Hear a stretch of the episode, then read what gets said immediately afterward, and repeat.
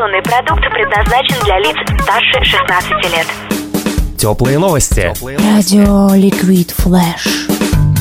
На этой неделе вновь разгорелся большой ажиотаж вокруг скандала семьи покойного певца Марвина Гэя и исполнителей Робина Тика и Фаррелла Уильямса. Напомним, что еще в 2013 году дети американского соул-певца подали иск в суд по поводу нарушения авторских прав их отца Фарреллом Уильямсом и Робином Тиком, указав на то, что хит Blurred Lines очень похож на песню Марвина, написанную в далеком 1977 году.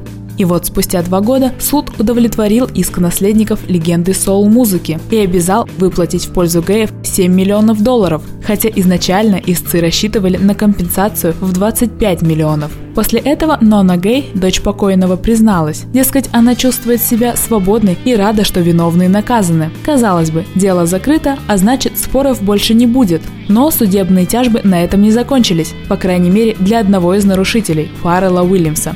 Теперь Нонна Гей заявляет, что сингл «Happy», ставший суперхитом прошлого года, является плагиатом трека 50-летней давности ANZ Peculiar. Родственники пока не поддержали ее заявление.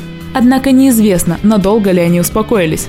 Возможно, им нужно проверить, окупят ли 7 миллионов обе песни. Кушаешь, слушаешь. Гитарист группы Slipknot показал всему миру, к чему приводит нездоровый образ жизни. Мик Томпсон был доставлен в больницу с ножевыми ранениями. Потом на другой машине скорой помощи туда же привезли и его младшего брата. Как выяснилось, Мик Томпсон просто позвал Эндрю Томпсона в гости. И изначально это была лишь обыкновенная встреча родственников, которая под воздействием алкоголя переросла в ссору, а впоследствии и в поножовщину. В итоге оба госпитализированы. О судьбе и здоровье младшего Томпсона еще ничего не известно, а гастрольный тур Slipknot оказался под угрозой. Согревающие, теплые.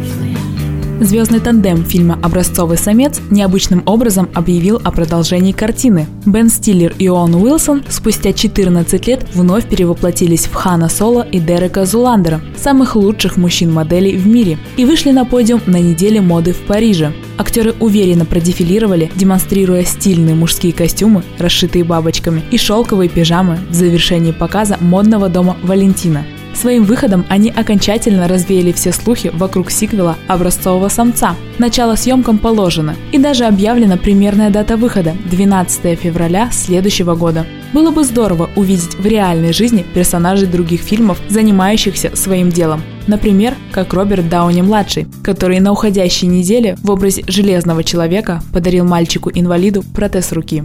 Теплые новости. Ликвид Флэш.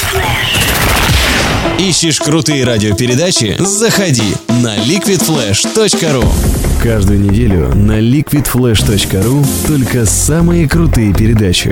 Мы отбираем самый интересный материал, проводим тщательную редактуру. и делаем самый крутой звук. Жаркий треп. У кого? Короче. Кинчик Ин. Книжный митинг.